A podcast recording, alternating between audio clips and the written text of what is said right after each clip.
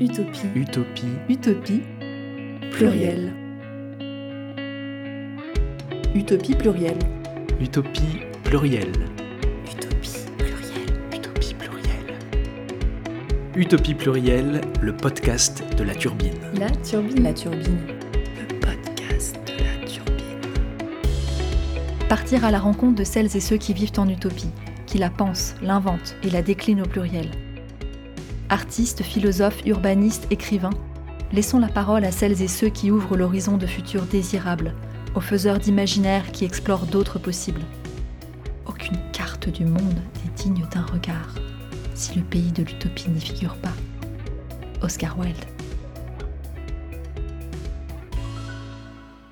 Pour ce quatrième épisode, nous partons à la rencontre de Hervé Seriex, vice-président de France Bénévolat, ancien délégué interministériel à l'insertion des jeunes, conseiller et dirigeant de plusieurs entreprises et groupes, conférencier réputé et chroniqueur, Hervé Seriex est aussi un auteur prolifique, avec un peu plus de 30 livres à son actif. Bonjour Hervé Seriex. Bonjour, bonjour.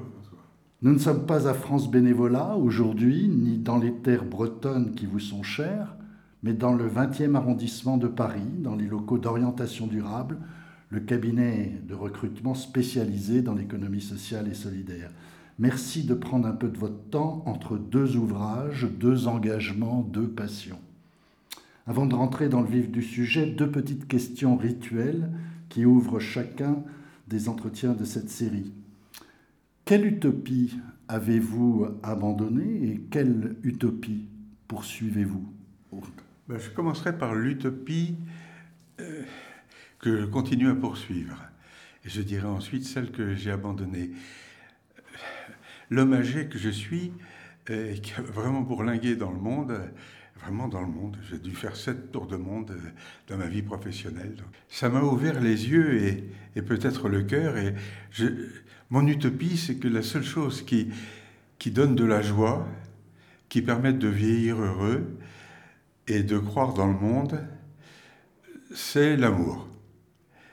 Euh, un de mes textes, euh, une chanson d'ailleurs, qui s'appelle L'amour va, ne pleurez pas, l'amour va, c'est ce qui me porte, ce qui me conduit.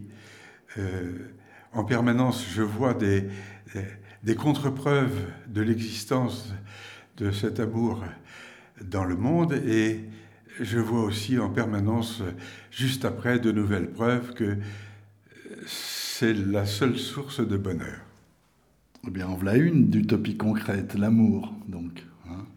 Alors, quand on recherche des informations sur votre parcours, on se demande, mais qu'est-ce qu'il n'a pas fait, Hervé Seriex Et puis, on trouve quelques constantes. L'entreprise et les organisations que, que vous scrutez depuis le début des années 80, en revenant toujours sur le même message. La nécessité d'humaniser les entreprises, de mobiliser l'intelligence des travailleurs, de faire vivre la confiance, de faire preuve de responsabilité sociale d'entreprise, l'insertion des jeunes et l'emploi, l'action citoyenne, mais aussi l'enseignement et l'écriture.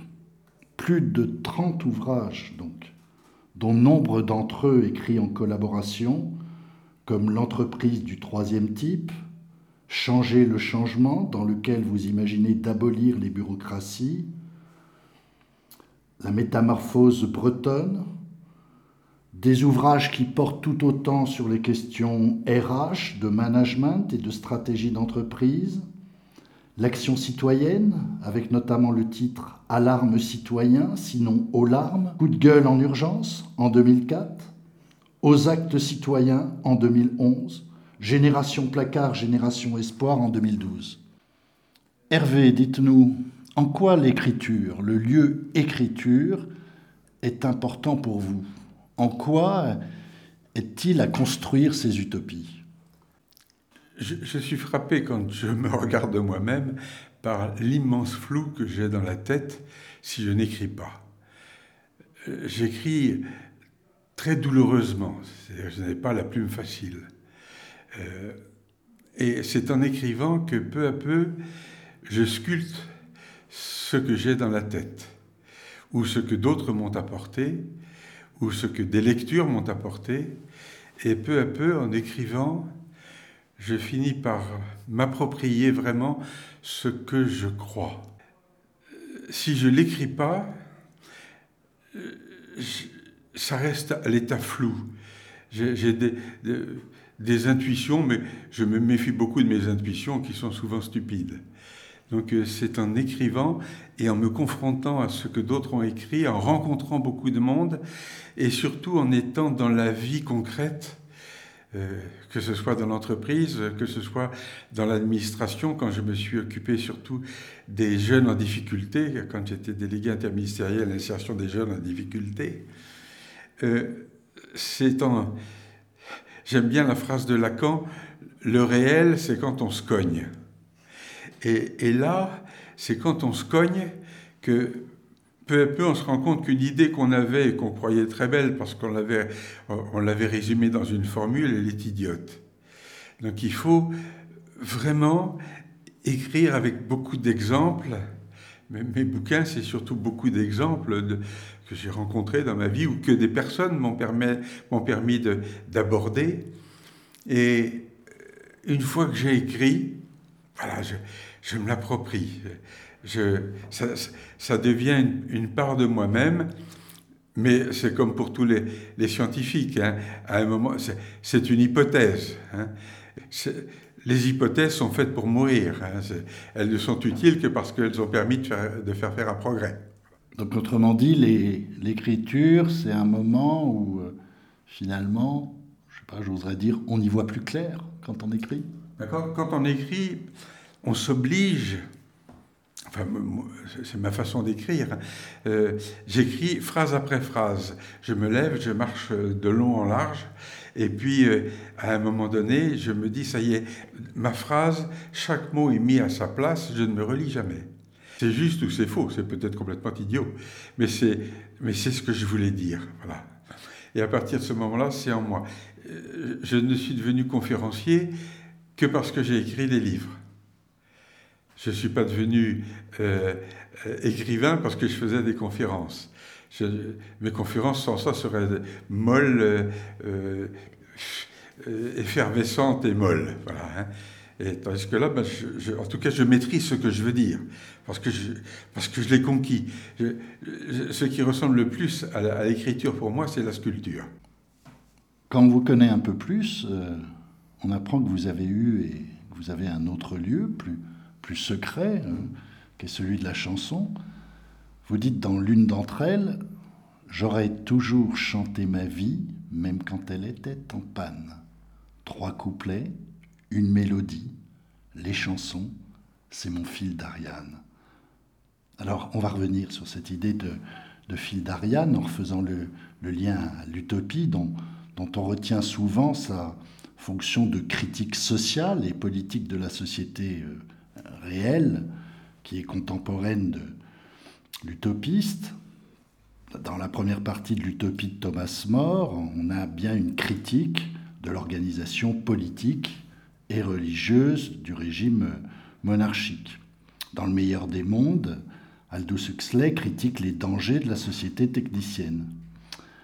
On revient moins souvent sur la fonction éducative de l'utopie, sa, sa fonction apprenante au travers une critique du présent, il s'agit aussi, en premier lieu, de construire un futur souhaitable, d'éduquer demain, de se doter d'un modèle. je vais reciter Thomas More. En utopie, nous dit Thomas More cette fois-ci dans la deuxième partie de son ouvrage, tous travaillent six heures par jour et personne ne manque de rien.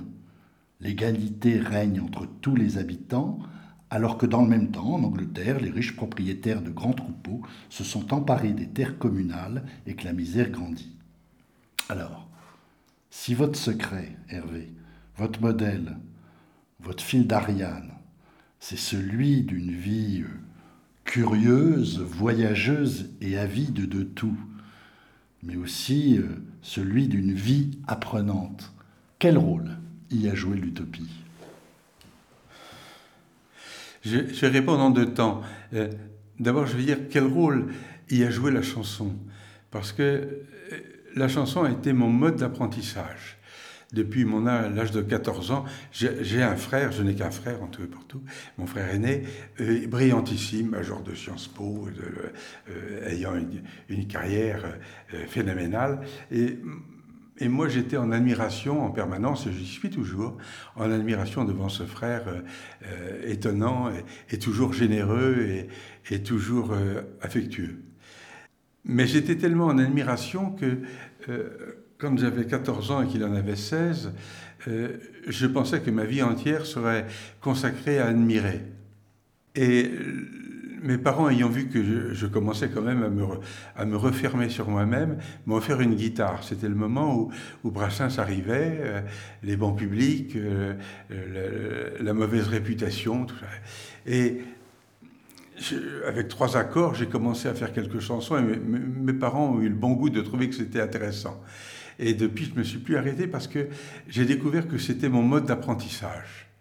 Euh, que je capturais un, petit événement du quotidien, euh, une rencontre, euh, un sourire, une envie, un moment désarticulé, et j'essayais de, me l'approprier parce que c'était un trésor. Et une fois que je l'avais transformé en trois couplets et un refrain, ou, autre, ou, plus de refrains plus de couplets, c'était en moi. J'ai très peu de mémoire. Je me souviens de, mes plus de mille chansons et, de toutes leurs mélodies. Hein. Euh, c'est en moi. Et ça a été mon mode d'apprentissage. Vous avez évoqué une vie apprenante. Hein c'est ma façon d'être apprenant. Mais je l'ai découvert parce que je ne le savais pas. Mais j'ai découvert avec le temps, euh, à travers des deuils, des, parfois des deuils très, très proches et très profonds, que c'est ça qui me tenait parce que j'avais l'autre côté de, l'utopie qui était qu'est-ce qui me tient, à quoi je crois vraiment. Et à quoi je crois vraiment, c'est euh, L'amour, ben, dans la, définition de Saint Augustin, l'amour est une décision. C'est un égoïsme superbe. Euh, on va essayer, pour son propre bien, d'essayer de, donner le maximum de, bien à l'autre et de rechercher dans l'autre euh, le maximum du bien qu'il a. Hein. Et, ça, fait cucu, ça fait, ça fait cucu la praline, ça fait curé, mais, mais c'est pas ça. Hein. C'est vraiment ma boussole. Euh, ça m'empêche pas d'être minable, mais euh, euh, à, temps perdu, ça m'arrive aussi comme tout le monde. Hein. mais c'est ça qui me tient. Et dans mes chansons, j'essaie de capturer quelque chose qui, qui me fait cheminer sur cette route-là. Même quand euh, quand c'est très critique, et même surtout quand c'est très critique, parce que je me moque surtout de moi. Hein. J'aime bien la phrase de Bernard Shaw qui disait « Depuis que j'ai appris à rire de moi-même, je ne m'ennuie plus jamais hein. Donc c'est comme des petites balises C'est des pas en avant. Mon, mon, dernier petit bouquin, là, euh, J'aurais toujours chanté ma vie, que vous avez évoqué tout à l'heure, il, il a repris 56 euh, euh, chansons qui m'ont semblé peut-être plus euh, archétypales de, ma vie, et, je les ai mises là-dedans. Avoir été presque ministre, mettre un instant cru PDG, avoir frôlé la vie d'artiste, presque connu la renommée après tout, je suis pas grotesque. C'est d'un cheveu que j'ai tout manqué. Si l'on additionnait, mais presque, je serais pas loin des premiers.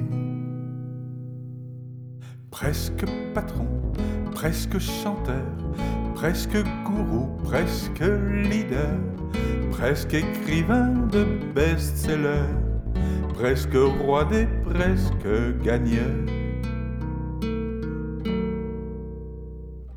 Sans être un saint, j'ai fait ma route en illimitant les chaos. À travers mes chutes, mes doutes, j'ai gardé le ferme propos. Après tout, je suis pas grotesque. Entre pécheurs et vertueux, si l'on additionnait, mais presque, il y a moins de diables que de bons dieux. Presque sincère, presque menteur, presque honnête, presque tricheur, presque en recherche de valeur, presque roi des presque meilleurs. Finalement, c'est les godasses, on s'y sent mal, on s'y sent bien, à mesure que le temps passe, c'est le seul bilan qu'on retient. Sur ce point, je suis pas grotesque. Entre mes débits, mes crédits, si l'on additionnait, mais presque, j'aurais plutôt fait des profits. Presque le beurre et l'argent du beurre, presque un dollar côté cœur, presque pas de bobo ailleurs presque roi du presque bonheur, presque roi des presque gagnants, presque roi du presque meilleur, presque roi du presque bonheur, presque roi des presque farceurs. Alors, vous avez un peu évoqué votre parcours ainsi que celui de votre frère puisque vous êtes euh, diplômé de, Sciences Po. Et dans la suite de ce diplôme, après euh, cette euh, drôle de guerre, hein, finalement, l'entreprise prend une place très importante dans votre vie. et vous avez dirigé de nombreuses entreprises et conseillé de nombreux dirigeants. Vous avez été secrétaire général chez Thomson Houston, directeur général adjoint du groupe Le Sieur, président directeur général de, de Requip, de GMV Conseil, vice-président de l'Institut européen du leadership, conseiller du commerce extérieur, etc. Mmh. Vous avez par ailleurs enseigné à l'Institut européen des affaires, au Collège des ingénieurs, à l'École des mines, et vous avez été maître de conférence à l'École nationale d'administration. Le monde de l'entreprise, il me semble que vous l'avez aimé tout autant que critiqué. Dans tous les cas, vous le connaissez bien. Alors dites-nous, est-ce que l'entreprise est un lieu où se fabriquent des utopies? Alors je rappelle que le synonyme d'entreprise, c'est aventure. Une entreprise, j'entreprends. Je ne sais pas où je vais. Et donc, par nature, euh, une entreprise, c'est un gars ou une fille euh, qui a un rêve. Je ne parle pas des, chefs d'entreprise de Total qui sont des cadres promus. Hein. Ils n'ont jamais créé Total. Les, gars qui sont à la tête de ces grandes entreprises sont des gens qui ont été nommés par des conseils d'administration parce qu'ils font partie de la même grande école. Ils ont été X-Min, Expo ensemble, ou bien inspecteurs des finances. Aucun rapport. Enlevons ça du monde de l'entreprise. Mais ceux qui créent une entreprise, ils ont un rêve. Je vais essayer de transformer mon rêve en une réalité. Là où l'entreprise commence à, ne plus être du tout utopique, c'est lorsqu'on parle du monde de l'entreprise.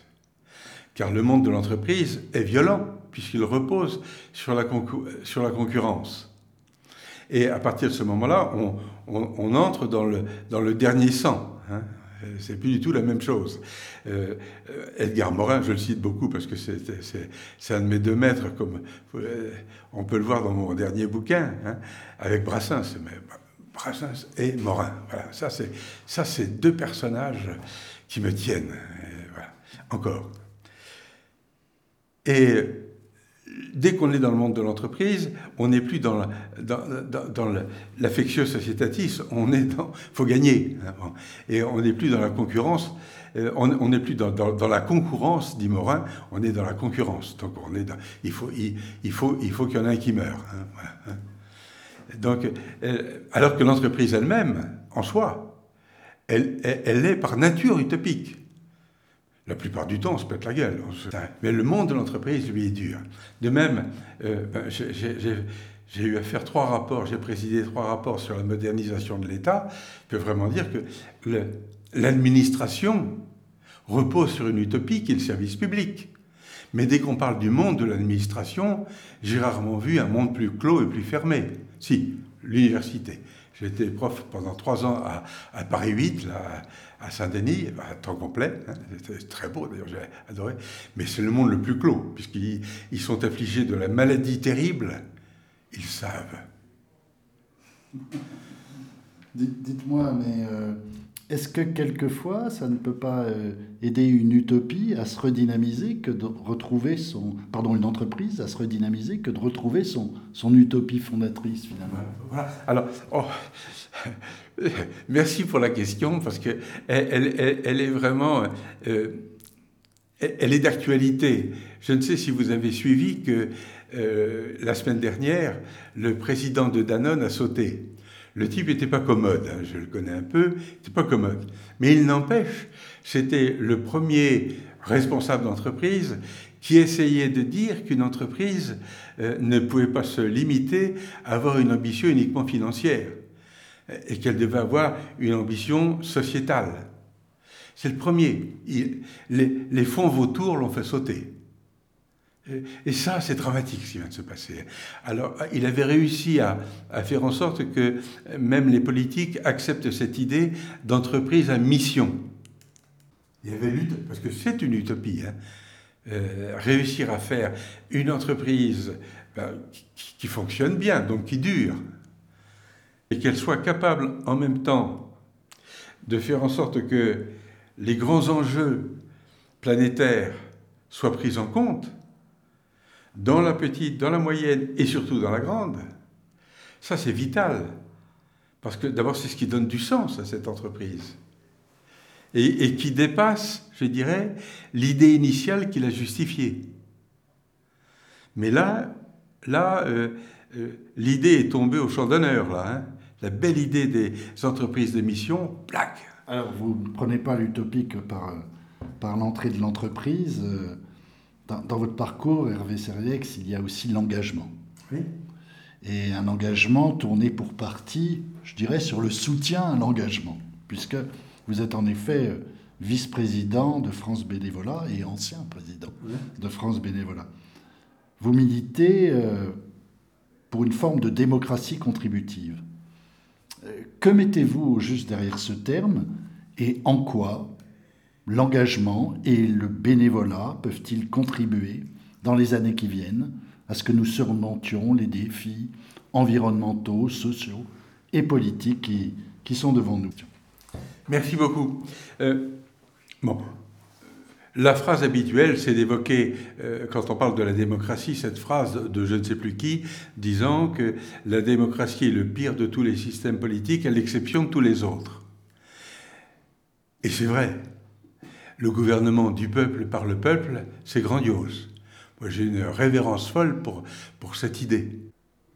Le drame, c'est lorsque on réduit la démocratie à une méthodologie démocratique elle-même réductrice.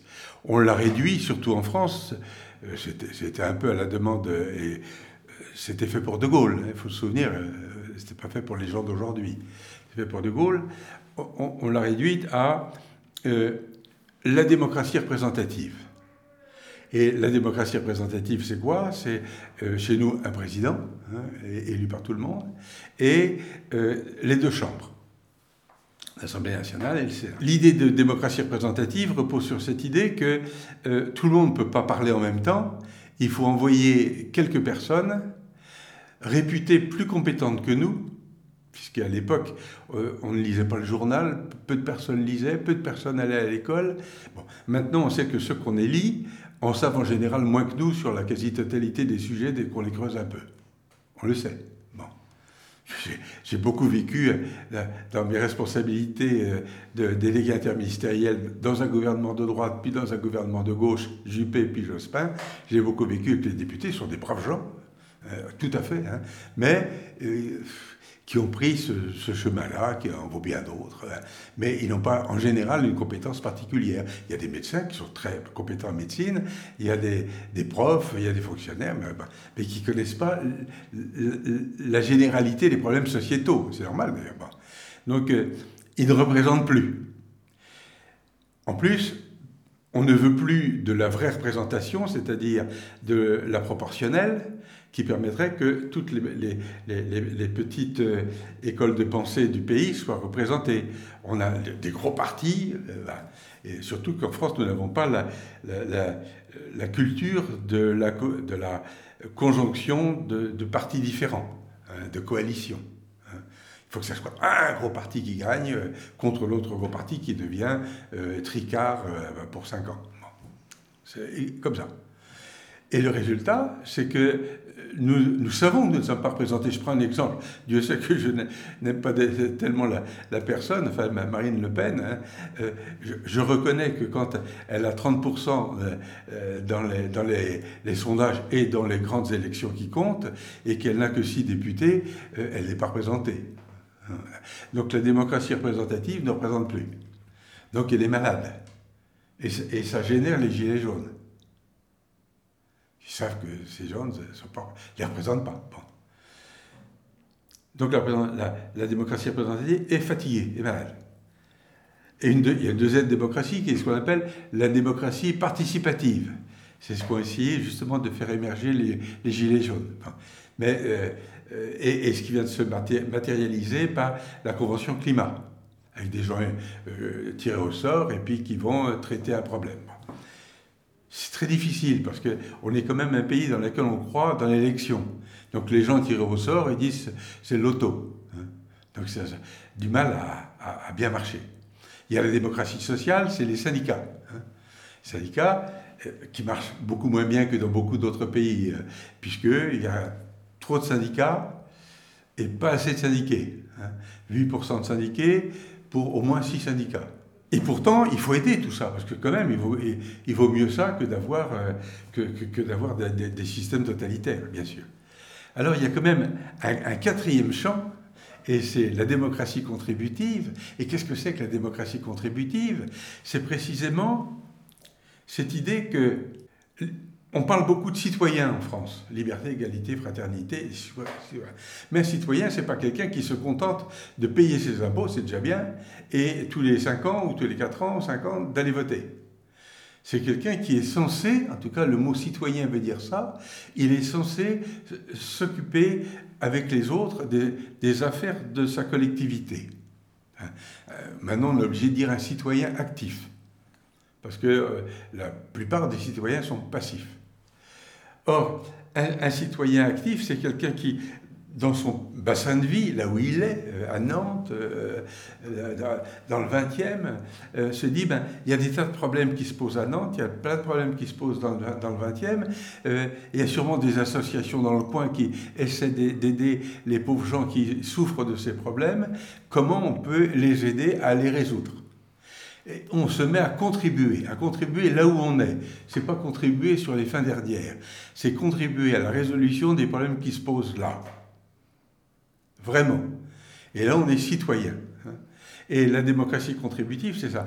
Et euh, France Bénévolat, puisque vous l'avez évoqué, c'est précisément euh, une grosse macro-association avec euh, à peu près 150 représentants, euh, représentations dans tout le territoire, qui reçoivent tous les gens qui veulent faire du bénévolat. Ah, je voudrais faire quelque chose.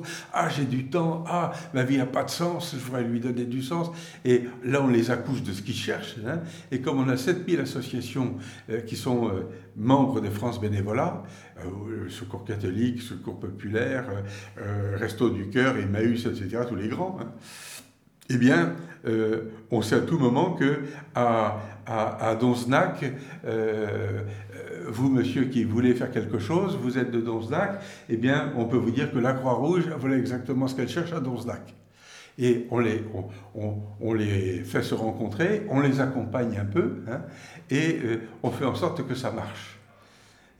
Et on essaie maintenant d'aller un petit pas plus loin, c'est d'aider dans un même bassin de vie un certain nombre d'associations qui ont des, des, domaines d'intérêt communs euh, à travailler ensemble pour faire en sorte que euh, on, crée des écosystèmes euh, de, solidarité dans lesquels ceux qui souffrent, les migrants, les, les, décrocheurs, les, les, femmes seules avec enfants et qui savent plus comment faire, les, vieux dans leur coin, on, les remette dans, on les remette dans, dans, dans la course et qui retrouvent de la joie. Donc là, au moins, ça pourrait faire euh, bouger les lignes au niveau des territoires. Quoi. Ah c'est, au niveau des territoires. C'est, vraiment... Euh, euh, on parle souvent de la part du colibri, hein, mais c'est vraiment colibri de tous les pays, unissez-vous. Hein, c'est voilà, hein. Ou colibri de bassin d'emploi, unissez-vous. Et, ça marche. la France, je rappelle, il y a quand même 20 millions de personnes qui sont engagées dans des, dans des associations. C'est quand même pas mal. Hervé, vous dites dans une de vos chansons, Ne pleurez pas, l'amour va. Est-ce à dire que porter une utopie concrète, c'est au fond naviguer entre des valeurs de mort et des valeurs de vie? C'est tout à fait ça. Je, ressens que je suis toujours, comme tout le monde, hein, faut pas plus cher, attiré, euh, aimanté par des valeurs de mort et qui me font peur. Hein et qui me font... Je me fais peur moi-même. Hein. Et il y en a trois, en tout cas, qui me, qui me hantent. Et puis, euh, je suis monté positivement euh, vers des valeurs de vie euh, que j'essaie de rattraper par un peu par la peau des fesses de temps en temps parce qu'elles elles me. Alors, les valeurs de mort, pour moi, c'est tout ce qui est le ressentiment, il oh, faut lire le magnifique livre de Cynthia Fleury. Oh, Sigi la mer. J'oblige pour l'instant mes petits-enfants à le lire. Le, bonheur, c'est si vous y arrivez. Voilà, c'est ça, c'est le bonheur. Euh, tout ce qui est l'enfermement, le, ressentiment. Ah, pourquoi il a fait ça? Pourquoi, euh, pourquoi j'ai pas eu ça? Pourquoi ressentiment? L'égoïsme, la jalousie, l'amertume. L'amertume tue. La deuxième, c'est le cynisme. J'ai tellement rencontré dans tous ces mondes, que ce soit l'entreprise, l'administration, le monde politique, bien sûr, mais le pire, c'est l'université. Euh, cynisme, c'est-à-dire cette espèce de... On, est prêt à, on est prêt à tout pour, euh, pour rien, pour, pour, pour le pouvoir, pour l'argent, pour la fesse, pour le, pour, l'image. Quand on vieillit, on s'aperçoit combien tout ça ne mène à rien. Hein, et ça, dessèche le cœur, ça, ça, fait un mal de chien. Et puis, euh, il y a le troisième, c'est la haine. Hein. Euh, la haine qui, qui, qui, déforme la bouche, euh, qui attaque le cœur et, et, qui vide le cerveau. On devient... on n'a plus de richesse. Mais je suis comme tout le monde, attiré par ça. Et puis, euh, les, valeurs de, les valeurs de vie, c'est ben, tout ce qui s'appelle l'ouverture, la générosité, l'empathie, la bienveillance. Je suis toujours frappé par la phrase d'Emmanuel Lévinas qui dit Je n'entends quelqu'un que si je sens qu'il me considère comme un égal. C'est ça, la voix qui vient du haut, je n'entends pas. pas. Donc il faut, il faut un, que c'est pas me mettre au niveau, c'est me mettre en, empathie avec la personne. C'est pas une question de niveau, c'est empathie. Bon, le deuxième, j'en ai un peu parlé, c'est la deuxième valeur de vie pour moi, c'est l'humour, mais au sens euh, british, c'est-à-dire se moquer de soi-même. Hein. C'est pas se moquer des autres, c'est se moquer de soi-même. Et puis le troisième, ben, c'est là je, reviens à Saint Augustin, hein, c'est vraiment l'amour, mais au, sens euh, il n'y a pas d'amour, il n'y a que des preuves d'amour. Hein. C'est-à-dire, c'est pas, pas en parler, c'est faire quelque chose. Quelque chose qui, qui, coûte un peu, mais qui rapporte beaucoup. C'est le don et le contre-don. Hein, Merci Hervé d'avoir partagé avec nous vos utopies concrètes avec tant de, je dirais, de chaleur et de transparence. Alors les liens, y compris celui vers la chanson d'Hervé, sont à retrouver dans la description de ce podcast sur le site de la Turbine et, sur toutes les plateformes d'écoute de podcast. Retrouvez nos autres contenus, articles et lectures sur le site de la Turbine et on se retrouve très bientôt pour un futur épisode. Merci Hervé d'avoir participé à l'expérience d'Utopie Plurielle et surtout restez celui que vous êtes. Merci François et merci de m'avoir invité.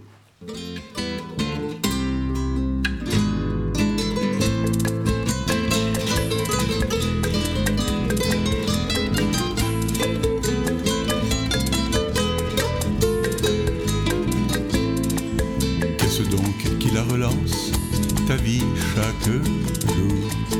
Même lorsque ça commence à peser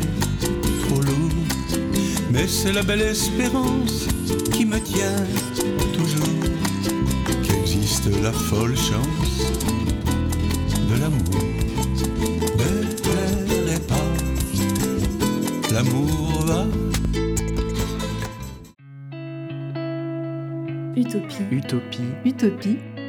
Pluriel. Utopie plurielle. Utopie plurielle. Utopie plurielle, le podcast de la turbine. La turbine. La turbine. Le podcast de la turbine. Partir à la rencontre de celles et ceux qui vivent en utopie, qui la pensent, l'inventent et la déclinent au pluriel. Artistes, philosophes, urbanistes, écrivains, laissons la parole à celles et ceux qui ouvrent l'horizon de futurs désirables, aux faiseurs d'imaginaire qui explorent d'autres possibles. Aucune carte du monde n'est digne d'un regard si le pays de l'utopie n'y figure pas. Oscar Wilde.